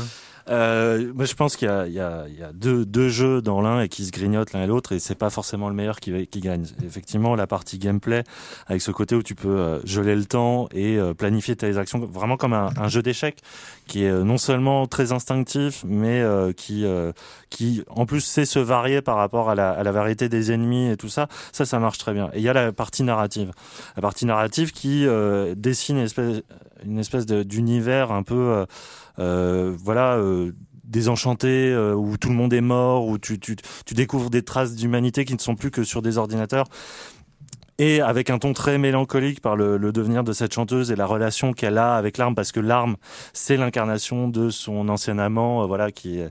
donc il y a toute une relation qui est qui C'est est- est joyeux. très belle. oui C'est- très joyeux mais en tout cas c'est très beau Oui, il y a de Enfin, l'humour vraiment, en plus. hein. Il y a un petit peu d'humour. il y a un peu d'humour. On, se- on se tape pas sur les cuisses du début à la fin, mais euh, non il y c'est sûr certaine légèreté. Mais il y a, il y, a, y a vraiment un truc euh, mythologique, enfin sur Mm. les, les deux amants maudits et tout ça qui est très bien fait. Il n'empêche que, et c'est ce qui m'avait complètement sorti à l'époque de Bastion, il y a un vrai problème pour moi. C'est pas dans la narration, c'est dans la narrativité en fait. Il y a un vrai problème chez Supergiant Games, c'est ce côté presque euh, exclusif euh, dans le sens sur snob de, de la présence de la voix off. Ah, c'est hyper poseur. Quoi. Oui, c'est ça. C'est cette voix off, enfin, qui est censée juste être une épée, est en fait un narrateur qui te commente tout. Et, et moi, j'ai un vrai problème en tant que pure sensibilité, c'est-à-dire que j'ai l'impression que cette épée me dit quoi penser et quoi ressentir à chaque fois. Il y a une surprésence du texte, et notamment du texte poétique, qui, moi, me sort complètement du jeu. Et c'est vraiment dommage parce qu'il y avait une histoire à la fois simple et belle, un gameplay à la fois instinctif et complexe, et on aurait pu se contenter de ça, mais non, tu as une espèce de d'esprit et qui contamine beaucoup, de plus en plus de jeux indés, malheureusement, de, de, de, voilà, de surintellectualisation d'une action. Et je, et malheureusement, je, trouve ça mieux que Bastion. Je l'ai, je l'ai fini, je l'ai même recommencé pour voir si c'était moi qui avais un problème la première fois. Non, non, il y a vraiment un dans le jeu. Euh, et je trouve que c'est un, c'est un beau gâchis intellectuel, en fait. De toute façon, la voix, la, la voix off depuis The Stanley Parable, euh, c'est. Voilà, Ah on, oui. peut, on peut difficilement faire au-dessus. Juste, pour- je veux revenir sur le côté poseur parce qu'en plus c'est un jeu qui, euh, euh, effectivement, ça revient à ce que tu disais en fait sur la surintellectualisation. C'est un jeu qui veut avoir l'air de dire plus de choses qu'il n'en dit réellement. Ouais. C'est chaque dialogue est ciselé. On sent que les mecs, ils ont vraiment, ils ont voulu que chaque vanne soit définitive, Hmm. que chaque euh, chaque réflexion soit te plonge dans des abîmes de perplexité. Alors qu'au final, ça va quand même pas très très très loin quoi. Et euh, c'est un peu fatigant au bout d'un moment de- d'avoir des auteurs qui sont des auteurs, oui ou des auteurs Ouais. qui en permanence sont en train d'essayer de te dire regarde comme je suis malin et intelligent et toi aussi joueur tu es malin et intelligent. Alors que bon, on parle d'un jeu de, de, de combat en, en, en tour par tour et, et très joli et c'est bien, mais C'est bon, peut-être suffisant. bah c'est peut-être suffisant. Euh, Transistor, euh, Transistor, c'est sur quoi? C'est sur PS4, euh, PC, bientôt, PC, PC et euh, voilà. Je, je crois que c'est tout Oui. pour l'instant. Je m'avancerai pas sur ce terrain-là, mais en tout cas c'est sur PC, je le sais. Voilà, c'est sur PC et en développement sur PS4, je crois, c'est ça Non, il est sorti sur Ah, il PS4, je sorti sur PS. Voilà, merci, on a fait le tour. Euh, c'est le moment d'accueillir Monsieur Fall, Monsieur Fall de TrickTrack.net et sa chronique de société. Bonjour Monsieur Fall. Bonjour mon cher Erwan. Cette semaine, je vous propose de devenir architecte, mais pas n'importe quel architecte, un mini-architecte grâce à Miniville, un jeu signé Masao Sagonuma, édité en français par Monster Game. C'est un jeu pour 2 à 4 joueurs à partir de 7 ans pour des parties de 30 minutes. Miniville avant Mashikoro car ça nous vient du Japon, l'auteur est japonais. Il est très tendance d'aimer et d'apprécier les jeux qui nous viennent d'Asie car ils sont extrêmement épurés et extrêmement intéressants car ils développent un pouvoir d'attractif auprès des joueurs novices qui n'y connaîtraient rien en jeu et auprès des joueurs euh, experts qui aiment bien euh, ce côté épuré et aller à la quintessence du jeu. Alors, Miniville n'échappe pas à cette règle, il est épuré, c'est un jeu de cartes, un jeu de cartes avec des dés. L'idée globale, c'est que vous allez partir avec deux cartes, une boulangerie et un champ de blé, et avec ces deux cartes, vous allez tenter de récupérer de l'argent pour pouvoir acheter d'autres bâtiments, construire par exemple une ferme, une mine, une supérette, une fromagerie, un café, pourquoi pas un stade et un centre d'affaires pour devenir l'homme le plus riche du monde. C'est ça l'idée. En gros, il y a deux types de cartes. Il y a les cartes que vous allez actionner pendant le tour de n'importe quel joueur et les cartes qui vont être actionnées pendant votre tour. En gros, il y a des dés, vous allez lancer les dés, vous ou les autres joueurs, et puis quand un résultat correspond au déclenchement de l'une de vos cartes, par exemple vous faites euh, 3 au dé, ça déclenche le café chez vous, vous allez récupérer de l'argent, etc. Avec cet argent, vous allez acheter des cartes et ainsi de suite. Et puis il y a quatre cartes fondamentales données à chaque joueur qui valent un certain prix, 6, 10, 16, 22 par exemple. Et quand vous avez acheté ces quatre cartes-là, eh ben vous êtes déclaré grand vainqueur. Donc en gros, il va falloir mettre mettre en place une combo, car les cartes combotent entre elles pour euh, déclencher euh, du gain d'argent facile. Vous allez tenter de gagner de plus en plus d'argent avec toutes vos actions grâce à ces combinaisons. Vous allez tenter de voir là où vont aller les adversaires. Vous allez tenter de voir, euh, d'essayer de trouver des cartes qui correspondent à leur tactique, à la vôtre, pour essayer d'optimiser tout ça. Et puis quand vous avez l'argent suffisant pour acheter un bâtiment qui vous permet de gagner, ben vous le faites. Et si vous êtes celui qui finit le premier des quatre bâtiments, vous êtes déclaré grand vainqueur. Miniville est extrêmement plaisant. Il est très eh, comme on dit, puisque c'est très asiatique. Ils ont gardé les dessins d'origine. Le jeu est rapide, il est fun, il est compréhensible par tout le monde. Les cartes, il faut savoir lire. hein. Il y a du texte sur les cartes, mais c'est très très court. C'est souvent pendant votre tour vous faites ça ou pendant le tour des adversaires vous faites ça. Sur les cartes, il y a un numéro 2, 3, 6, 9. Si le résultat correspond au dé à ce chiffre-là, vous déclenchez l'action, vous avez la carte. C'est extrêmement facile. Tout le monde peut comprendre Miniville. C'est très plaisant, frustrant parce qu'il a des lancers le dé. Alors des fois ça énerve parce qu'on fait jamais les bons dés. Mais bon, c'est rapide. On en recommence une autre après. C'est Miniville, c'est excellent. Ça va faire un carton mon cher Arwan. Masuo Saganuma, il était en français par Monster Game. Pour 2 à 4 joueurs à partir de 7 ans. Pour des parties d'une trentaine de minutes. Moins de 25 euros dans toutes les bonnes boutiques. Et moi, mon cher Arwan, je vous dis à la semaine prochaine. À la semaine prochaine, monsieur Fall de tricktrack.net et tricktrack.tv, les deux étant indispensables.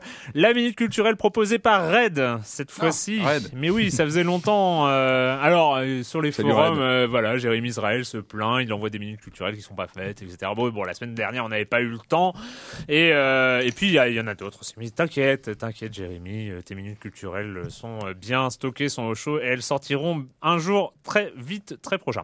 Bref, le jeu ici consiste à, à dire si un jeu a été reporté ou non, C'est oui ou non, quoi. et de combien de temps. Ah, Voilà. Et je n'accepte euh, les, les points, c'est pour le quoi, euh. les, les- ouais, il y a plus ou un, un- plus ou moins un mois. euh, c'est- reporté, en- reporté de plusieurs mois, années ou, non, ou décennies. non, moi. euh, Alors, Watch Dogs. Oui. oui, six mois. Bien, ouais, je Ah, donne. ah, euh, facile. bah, quand même, je- quand même. je- Euh, Watch Dogs. Wolfenstein The New Order. Hmm, non. Oui, Je dirais oui aussi. Combien de Alors, mois euh, trois mois. Neuf. Ah, attends, attends, je vais peut-être tenter. Eh, moi, je tente. Je peux le dire, je peux tenter Ouais. un truc. Et moi, je tente un an. Eh bien, écoutez, euh, il y a égalité là entre Patrick Ah, et Yann, vu que c'est 6 mois. Donc, euh, je vous donne un point chacun. Mais Voilà. je pense qu'au final, il a été reporté de même plus que ça parce que il a été. euh, Ouais. le, le développement a recommencé euh, moult fois. quoi. Drive Club. Oui, Oui. un an. Un an et c'est toujours en cours parce qu'il n'est toujours Ouais, pas voilà, sorti. Mais effectivement, report d'un an. Euh, Aliens Colonial Marines. Oui. Oui. Il aurait dû. Euh, Eh bien, la vraie réponse, il aurait dû, car il n'y a pas eu de report, et il aurait dû, c'est même la- la- la- l'excellente réponse de Patrick, c'est il y aurait dû y avoir un report. Mais il a été annoncé pour le 12 février, il est finalement sorti comme tel, dommage pour tout le monde. Je vais arrêter Euh, de participer à ce jeu en fait. GTA 5. Non. Euh, Je dirais non aussi. Donc ça doit être oui.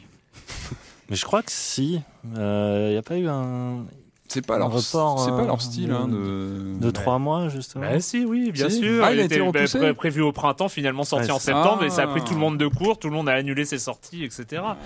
Donc, euh, un, un point pour Yann Corentin, tu es hyper fort. Mais moi, je l'attends encore sur PC. Moi, j'étais à 5. Euh, Haze. Rappelez-vous Haze, 2008. Hein, enfin bon, donc, euh, c'est- c'est- c'est- C'est alors oui, il y a eu un souci. euh, je, pff, je crois pas qu'il était repoussé. Eh bien si, il a été reporté de 6 mois, annoncé en novembre 2007, finalement reporté jusqu'au 22 mai 2008, ce qui n'a pas changé grand-chose. Euh, Rayman Legends. Oui. Oui. Ah, évidemment. Et, et- et- et- Et six six mois, je dirais. Ouais, je dirais pareil, six mois environ. Ouais. Corentin, c'est c'est le je moment, c'est le moment, c'est le moment, c'est le moment, c'est le moment. 6 Franchement, mois et 2 jours. Eh bien, tu as un point. tu as un point car c'est 10 mois. Formidable, bien joué. Oh, les bien joué. débutants, vous êtes- Euh, bien joué. Je vous apprendrai. moi. Euh, Metal Gear Solid 4.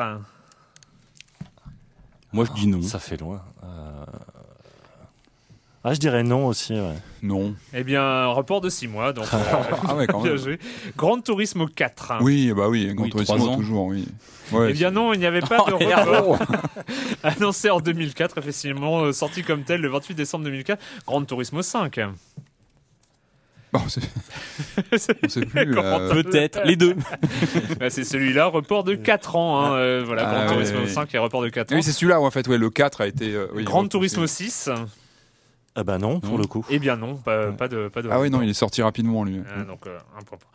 Et euh, ah mon crayon qui tombe, ça fait du bruit. Euh, Stalker euh, Shadow of Chernobyl. Oh oui, oh là là, Oh deux là ans. là. Je sais pas s'il y avait une date officielle, mais ouais. Deux ans, euh, qui, qui dit mieux J'aurais dit pareil, je vais dire 3 du coup. Ouais, deux, Trois. ouais. Bon bah deux ans et demi.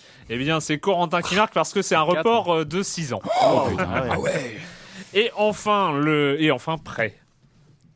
Ah oui, après c'est alors je sais pas, je sais Ah pas oui, s'il y a une date oui. officielle, mais c'est au moins 5 ans aussi. Mais il a été refait plusieurs fois, non? Il n'y a pas eu aussi un. 5 ans pour Corentin. Moi, je dirais plus, je dirais 10. Ouais, c'est Oh possible. là là. Ouais, je dirais Euh, 10. Je crois que c'est un cas d'école. Bah du coup on va dire 8. Et ben c'est Patrick parce que c'est un report de 11 ans. Oh là, Euh, si je oui, me rappelle, et oui, entre et- les screens. euh, Ouais, les premiers protos c'était quasiment après Duke Nukem 3D, je crois. Ouais, c'est ça, époque Quake et compagnie, ouais. Et donc euh, voilà, bah après il y a- après il y en a d'autres, mais on va pas la faire euh, durer trop longtemps. euh, si on complétera avec avec d'autres questions, mais je trouvais que c'était sympa comme minute culturelle. Mm. Et c'est le moment euh, d'enchaîner. Alors euh, là c'est un jeu chacun, donc euh, vous avez vous avez C'est quelques du speed testing. C'est du speed testing. Ah, ça va, on a quelques minutes quand même pour en parler. Et on va commencer par, euh, par Among the Sleep. Donc Là, il y a un son, tu veux. Tu, tu- Ah, quand même, ah bah voilà, quand même. Laisse l'ambiance s'installer. Yann, ne sois pas si pressé.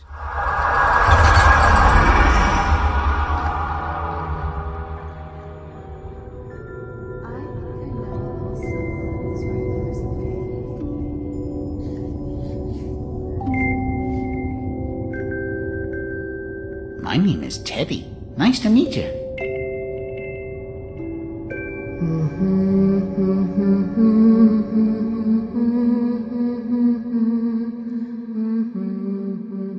Good night, hon. Sweet dreams.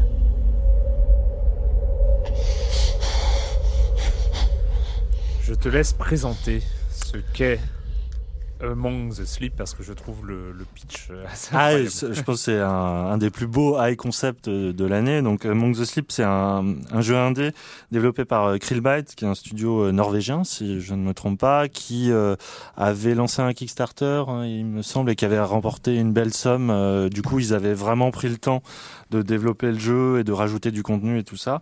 Alors, le concept, vous incarnez une petite fille de quelques mois et De deux ans, non? Parce qu'elle marche quand même. De, de deux ans, excusez-moi, oui. tout à fait. Euh, et euh, vous vous retrouvez euh, dans- dans sa peau, donc à errer dans les couloirs de la maison. Et euh, le, le principe du jeu est à la fois de mélanger ça, donc en vue subjective, et euh, des codes du survival horror, parce que il va se passer quelque chose par rapport à sa mère, par rapport à, à, à l'espace qui deviendrait maléfique et tout ça. Et Autant euh, dire que la vidéo, enfin la- la- le, le trailer, euh, et même rien qu'à rien qu'au son là, hein, quand on écoute, on, on sait que ça va pas être le truc, le jeu le plus sain du monde en fait. C'est Alors c'est d'autant plus original que finalement c'est c'est complètement instinctif. Enfin, ça te Ouais. vient directement. Effectivement, passer la surprise de du, du concept où tu te dis oula incarner un bébé euh, vraiment euh, quel peut être l'intérêt? Et surtout euh, est-ce que ça va bien avec euh, l'amalgame du jeu d'horreur? Et finalement oui. Euh, c'est euh, les développeurs ont vraiment bien bossé tout ce qui est euh, perception, body awareness, enfin la, la, la sensation d'être dans un corps euh, vraiment euh, tout petit. Il y a cet aspect vraiment régressif en fait Ouais. des, des commandes où tu fais pas grand chose finalement. Tu tu te déplaces, tu peux escalader des, des, des, des petites hauteurs, tu peux euh, ouvrir des portes du moment qu'elles sont pas trop lourdes, euh, ou sinon il faut déplacer une chaise pour aller atteindre le bouton de porte et tout ça. Tu as les interactions sont assez euh, minimes puisque on lui demande pas grand chose à part se déplacer et, et voilà et et la gestion des munitions là-dedans. il y a, y a- y a rien, c'est le jeu le plus non violent, le plus choupi au monde. Et à côté de ça, tu as un, un univers qui effectivement bascule de plus, on passe de l'espace domestique à vraiment euh, un espace à la Lewis Carroll qui devient fou, euh, très très freudien, très fantasmagorique, euh, voilà, avec la l'espèce de pression castratrice de la mer et tout ça qui se change en monstre et tout ça. Et euh, je, je trouve le, le jeu euh, très réussi, on va dire, dans, dans sa proposition et dans son début, parce que ils ont vraiment bien compris un truc en termes de perception et notamment les perceptions du jeu d'horreur, c'est-à-dire qu'on revient à des fondements euh, de ce que peut être la mécanique de, de la frayeur, quoi, de Mm. qu'est-ce qui fait peur. Et euh, c'est- très bien fait parce que euh, déjà il y a, il y a ce côté exagéré de la vision très fisheye et en même temps euh, à, à basse échelle où finalement chaque événement de la maison devient devient horrifique alors que c'est juste quelque chose qui tombe et tout Mm. ça. Mais dans la mise en scène, c'est ressenti vraiment comme quelque chose de très puissant. Et c'est d'autant plus beau que finalement, ce qu'on on assiste au jeu, c'est un développement identitaire, c'est-à-dire la naissance d'une conscience d'un bébé, voilà, qui, qui essaie de comprendre le monde en se déplaçant. Et, euh, et là-dessus, ça marche très très bien parce que nous-mêmes, en tant que joueurs habitués au- à tout ce qui est Resident Evil, tous les jeux d'horreur, tous les codes qu'on a pu ingérer, le jeu nous fait passer par cette dimension un peu régressive.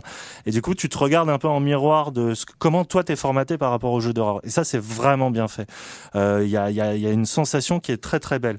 Euh, le problème étant que passer ces deux heures où effectivement tu redécouvres l'espace d'une maison qui a l'air anodin et tout ça et on passe dans le fantastique parce que je pense que les développeurs se sont dit à un moment bon va, falloir vraiment faire un jeu voilà va falloir faire du jeu d'horreur et tout ça. Et on tombe un peu dans les travers euh, de, de, de- des codes un peu euh, balourds du jeu d'horreur euh, notamment qui avait fait un jeu affreux là Daylight qui était sorti là il y a quelques mois. Bon on n'en est pas à ce degré là mais le jeu à un moment organise des séances de, de cache-cache avec des monstres et c'est vraiment raté. Enfin, ça se veut infiltration et, et ça te sort complètement de cette bulle justement qui avait réussi à créer le jeu euh, par ce côté aussi un peu surfreudien, un, peu, un peu bébête quoi. Et c'est c'est dommage parce que au-delà euh, au-delà de, de cette de ce dernier tiers un peu décevant, il y avait vraiment une belle force de proposition et je pense que ça risque d'être exploité par la suite. euh, J'ai une question subsidiaire en tant que parent d'un enfant de deux ans. Est-ce que c'est raisonnable de, de se mettre à Among the Sleep? C'est une question très personnelle pour le coup. Je pense que tu te découvriras toi-même en tant que parent par rapport à tes névroses parce que effectivement, Est-ce t'as qu'on a vraiment envie de se découvrir? T'as- t'as deux langages dans le jeu. T'as vraiment la perception de l'enfant tout innocent et tout ça, et puis t'as tout ce qui est oh mon dieu les dangers, les dangers, les prises électriques, euh, c'est forcément le diable. Les, les, les trucs qui peuvent tomber, qui sont au rebord de fenêtres et tout ça. Donc, je pense que tu te découvriras en tant qu'être névrosé. Erwan. Moi, je, je- sais qu'à la, à la rédaction de, de JV, il y en a, ils sont deux à avoir joué. Il y a Kevin qui n'a pas d'enfant, qui a joué, qui a fait ça en rigolant, pas en rigolant, mais il a fait ça facilement. Sophie, elle qui a un fils de 3 ans, je crois, euh, notre maquettiste, elle, par contre, elle était, elle était flippée en permanence quoi, pour ce pour ce pauvre enfant. Et puis ça parle beaucoup de la mer et tout ça. aussi. Bon, allez, j'essaierai de jeter un œil. On continue. euh, donc, euh, Among the Sleep, euh, le prix, euh, une quinzaine d'euros, je crois. Je pense, oui. euh, Pour l'instant, c'est euh, que sur PC. Ça va ouais. sortir sur PS4, il me semble. D'accord. C'est mieux que moi je, je me rappelle d'un jeu qui s'appelait Lucius où on jouait Oui, euh, c'était un remake un peu de la malédiction avec Ouais. un enfant mais bon pareil il se gaufrait sur les gameplays en fait euh, Lucius Ouais. je me rappelle qu'il y avait ce problème aussi dès qu'on rentrait dans le dans le gameplay Enfin, Alors là, c'est beaucoup moins bâclé parce qu'effectivement, tout le côté euh, plateforme, escaladé, ça c'est vraiment très chouette. C'est juste le côté infiltration qui m'a dérangé. Mais pendant Ouais. deux heures, le jeu est vraiment bien. Quoi. Euh, on continue avec euh, Space Run du Tower Defense, euh, un peu pas comme les autres et dans l'espace. My name is Buckman. I'm the best space runner around. My job is to deliver goods across the vastness of space. I get them there fast and safe. Yeah, I know it sounds boring, but it's not. First off, I have to deal with asteroids. Big scary ones that can play havoc with my ship.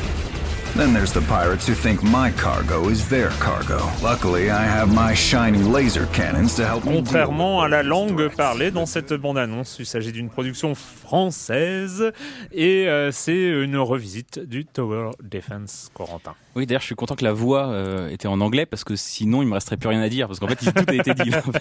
Euh, en fait, c'est un, c'est pas typiquement le genre de jeu auquel dont, enfin, dont on parle, euh, autour duquel on va parler très longtemps parce que c'est juste un tower defense tout bête. Sauf que, euh, sauf que je trouve que pour une fois, des tower defense, on en a vu beaucoup, on en a vu beaucoup trop et on en veut, on veut plus en voir.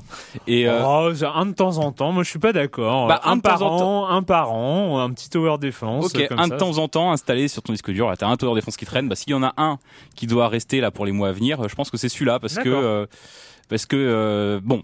Tower Defense, est-ce que c'est nécessaire de rappeler ce que c'est? Non. Bon, très bien. Euh, et ben là, c'est une sorte de Tower Defense euh, où, pour le coup, tu vas pas protéger euh, tu vas pas protéger ta base contre des, des vagues d'ennemis qui vont arriver sans cesse. En fait, tu vas aménager un vaisseau spatial. Tu vas aménager un vaisseau spatial qui lui est en mouvement et va aller se percuter contre des vagues d'astéroïdes, contre des vagues de pirates, euh, ce genre de choses. Tu vas aménager ton vaisseau, c'est une grille remplie d'hexagones.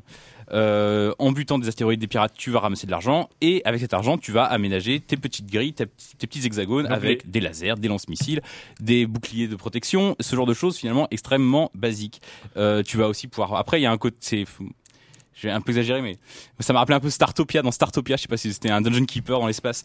Tu pouvais mettre des petites zones pour euh, loger des citoyens. Tu pouvais euh, euh, faire du recyclage, ce genre de choses. Là, c'est- alors on n'est vraiment pas à la même échelle, hein, mais sur ces certaines cases, tu vas aller mettre euh, des transports de passagers, des transports de matériel radio- radioactif, et euh, qui vont te permettre d'amasser davantage d'argent et de débloquer de nouveaux, euh, de nouvelles upgrades, etc. Le petit twist de ce jeu-là, outre le fait que tu sois en mouvement, enfin si justement c'est lié au fait que tu sois en mouvement, c'est que tu es un livreur et qu'un livreur rapide est un livreur riche, en tout cas mieux payé. Et donc il faut que tu accèdes à la, en fait tu vas d'un point A à un point B, tes missions sont aussi simples que ça, et plus tu vas au point B rapidement, plus tu amasses d'argent.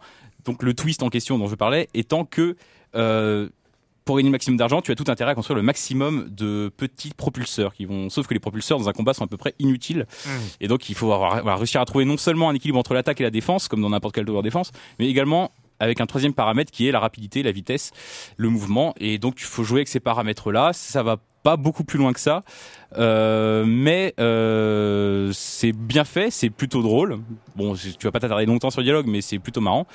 Euh, c'est joli, c'est dans l'espace, ça marche toujours. Non, et puis je trouve la proposition et, et de gameplay et graphique est plutôt, plutôt sympa. Enfin, Je suis plutôt content en plus pour le, le mec qui a fait ça, donc qui est français, que j'avais croisé à la Gamescom l'an dernier, qui faisait ça un peu tout seul dans son coin. Apparemment, le jeu, dès la première journée de vente sur Steam, a été rentabilisé. Donc, écoute, j'ai envie de dire cocorico. Eh, voilà. Merci Corentin et on va finir sur euh, sur euh, Squid's Odyssey, une histoire de de de, de calamar, de pieuvre, je sais pas, enfin d'un truc avec des tentacules.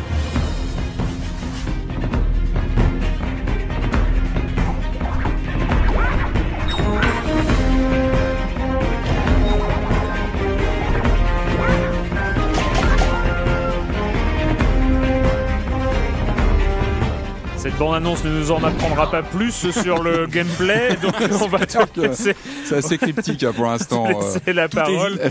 Tout est dit, voilà. Alors non bah oui ça, ça peut être trompeur Squeeze Odyssey parce que c'est très coloré, c'est très mignon à l'écran mais ça bastonne euh, sec en fait. Euh, c'est- c'est- En fait c'est un jeu euh, français Alors, développé par un juste, je- voulais dire, il y, a- euh, il y a un truc dans la bande-annonce quand même euh, qui m'a fait beaucoup rire dans Squid's Odyssey, c'est un texte, donc on l'a pas entendu.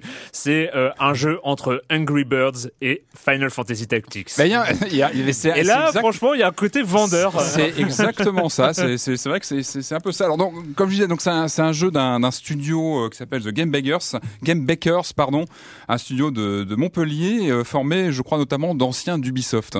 Euh, alors Squids, c'est une série qui était apparue sur euh, iOS, d'après ce que j'ai vu, iOS, Android. Il y a eu deux épisodes, et là sur Wii U, on a une compilation de ces, de ces deux volets, donc réunis sur donc euh, sur une version euh, pour la console de salon, avec quelques extras évidemment, des missions en plus, des personnages en plus. Donc en quoi ça consiste? Alors c'est difficile à décrire en soi. Décidément sur cette émission, c'est on est sur des jeux un petit peu conceptuels. Alors le pitch, donc c'est qu'on dirige une bande de, de calamars qui doivent faire face à une marée noire et à des bestioles, à d'autres bestioles aquatiques contaminées, donc hyper agressives. Voilà, ça c'est le, le pitch de base. Ok? Après le jeu, alors c'est moins freudien.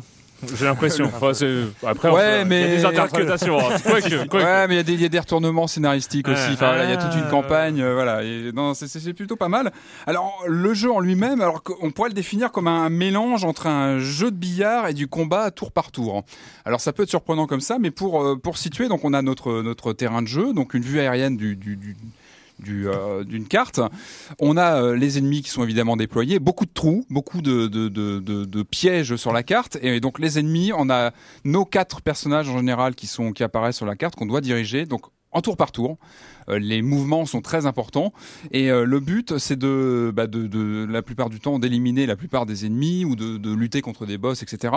Euh, sachant qu'on dirige et c'est là que le clin d'œil à Angry Birds peut être fait. On dirige en fait les personnages en leur donnant un mouvement via le, le gamepad en fait en en tirant, en faisant un mouvement comme ça vers l'arrière, en leur donnant le- l'élan pour qu'ils partent, euh, puisque ce- avec leurs tentacules, hop, ils partent, euh, ils prennent l'élan et euh, vont impacter sur euh, sur les ennemis. Impacté sur les ennemis. Voilà, il rentre C'est, dedans. Donc, et alors- donc, alors, percuté, on va dire. il, il les percute, il leur, il leur enlève des, des, des points de, de vie. Donc c'est là où on a, un- on a un petit côté RPG léger, hein, mais on a des, des points de vie, on a des, des améliorations pour les, les différents personnages.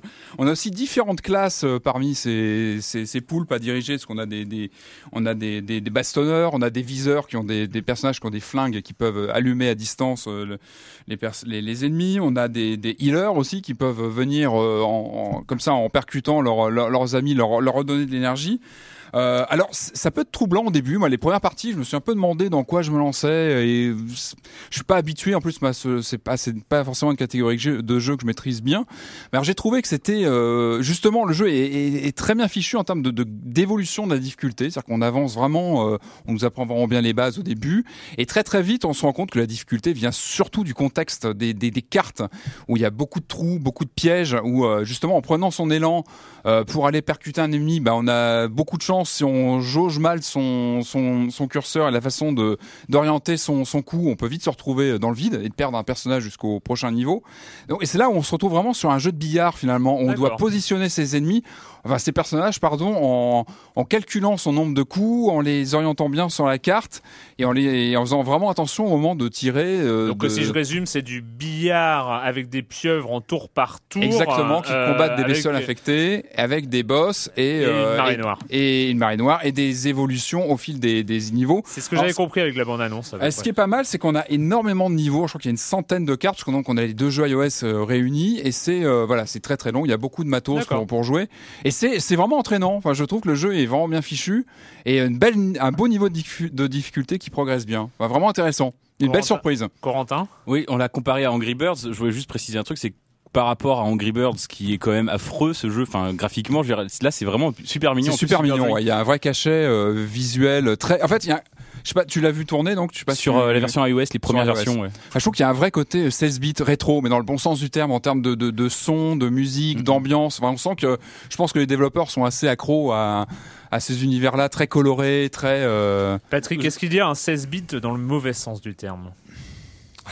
Non, ça peut arriver. alors, euh, tout n'était pas parfait à l'époque, euh. Erwan. hein, tu, tu- tu le sais très bien. euh. En tout cas, je voulais juste dire qu'on peut faire des petits jeux entre guillemets simples, ce qui donne pas forcément envie de se crever les yeux, donc c'est plutôt, euh, Non, c'est plutôt une bonne nouvelle. Et en plus sur le voilà sur l'écran, en plus, enfin voilà, avec l'affichage sur un écran via la Wii U, je trouve qu'il est, il est pétant Du visuellement. coup, tu peux jouer sur le gamepad. Ouais, c'est ça. En fait, tu diriges avec le, le- la surface tactile ou bien avec les sticks la direction des, des calamars. Voilà. Squid's Odyssey, donc euh, compilation de deux jeux sortis sur iOS qui débarquent sur la Wii U et on, est- dispo, on ouais. est arrivé au bout. On est arrivé au bout de ce silence on joue.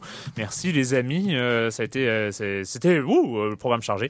Euh, donc on a fini cette semaine avec le jeu vidéo et la question rituelle à laquelle vous n'allez pas échapper. Et quand vous ne jouez pas, vous faites quoi, Yann?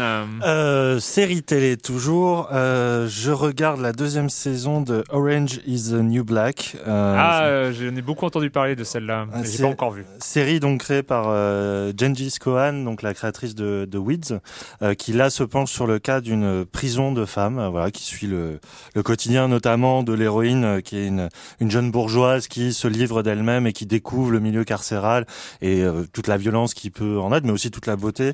Et voilà, c'est une série Netflix, donc avec les épisodes disponibles tout de suite.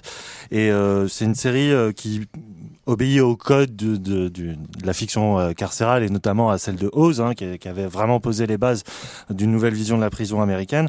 Mais euh, là, euh, je trouve ça vraiment, vraiment très très beau parce que ça se penche notamment sur le- la, la question de la, de la féminité ça embrasse vraiment tout le spectre de ce que la question féminine peut euh, peut représenter et notamment quand elle est enfermée. Et je, je trouve ça non seulement très drôle, très très beau, très violent parfois, très rude, mais euh, vraiment c'est une, une excellente série à, à Ah découvrir. bah voilà, bah, je me posais la question, j'ai ma réponse. Corentin. Moi, j'ai eu très peur que Yann parle de. ce- de moi, c'est une série télé aussi. J'ai eu peur qu'Yann en parle parce que je regarde une série télé par an et donc j'aurais été très déçu qu'il me vole ma série télé. Moi, j'ai regardé Fargo. Euh, Fargo, donc Ah je oui, crois euh, la- le dernier épisode passe euh, est passé hier, peut-être même d'ailleurs, euh, le dixième et dernier épisode de la saison 1. Euh, donc Fargo, qui, comme son nom l'indique, est adapté de Fargo, le film des frères Cohen du, des années 90. Euh, alors, j'ai pas vu Fargo le film depuis longtemps, donc peut-être que je vais dire n'importe quoi, mais ça en reprend pas nécessairement le scénario, ça en reprend, on va dire, le contexte général qui est le Minnesota. Est-ce qu'il y a un hachoir à viande? Non. En tout cas, ils aiment bien. En en tout cas, on va dire qu'il y a des, il y a des outils de mise à mort non conventionnels. Mais il y a pas de, j'en ai pas vu de hachoir à viande. Donc il y a de la neige, il y a des persos qui sont beaucoup trop naïfs pour être confrontés à ce genre de situation. Euh, Il y a un peu les grands archétypes de personnages. L'héroïne, c'est pareil, c'est une policière qui est là, qui est, une flic. C'est pas une surflic, comme c'est juste une flic ultra tenace et, qui est un peu la seule à voir le mal finalement dans ce monde où tout le monde se dit mais on est juste dans un petit village et rien de mal peut nous arriver. Euh, en gros, le pitch, euh, sans trop en dévoiler. En fait, oui.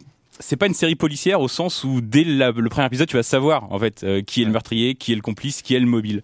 Et, euh, et, et justement ça en fait ça explore un peu cette communauté, ce petit village du Minnesota, cette petite ville du Minnesota dans lequel un, un, un tueur à gages en fait arrive et, et tous ces gens qui menaient leur petite vie euh, un peu médiocre ou, ou, ou juste tranquille se retrouvent en fait plongés dans un sacré bordel et c'est à la fois noir mais c'est pas trop détective quoi si vous avez pas Ouais. vu je- j'explique quand même si vous avez pas vu le film d'origine c'est quand même c'est quand même drôle mais c'est pas c'est pas une comédie c'est juste c'est c'est c'est c'est c'est de l'humour noir en fait C'est tout simplement C'est caustique. hein. Fargo, bah oui, c'est ah bah tiens, bah, comme ça, Eh, je vais repartir avec euh, une belle liste.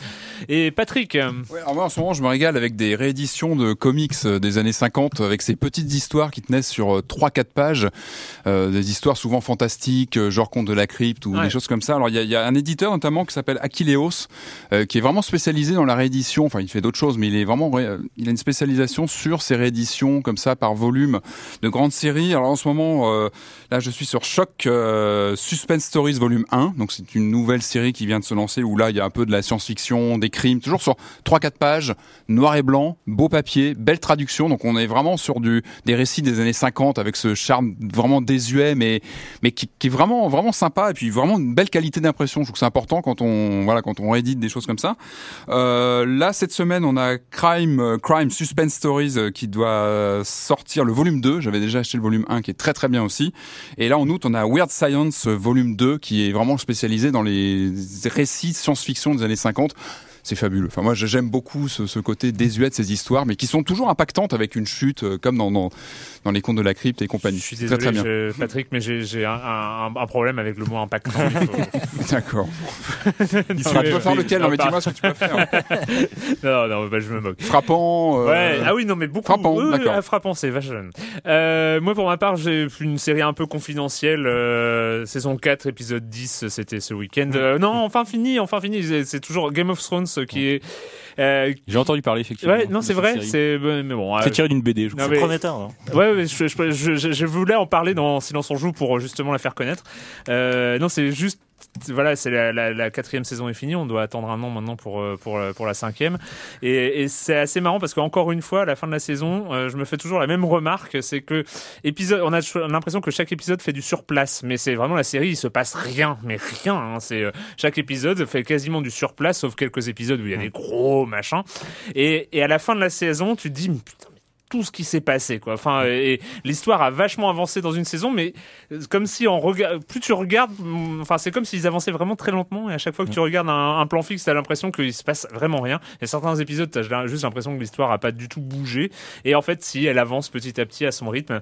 Voilà euh, je- je- c'est complètement consensuel, mais j'adore vraiment cette mais voilà, je suis complètement consensuel et j'assume. Euh, bah c'est fini cette semaine. Nous, on se retrouve très bientôt pour parler de jeux vidéo ici même à la technique. C'était Marc Quattro. Ciao.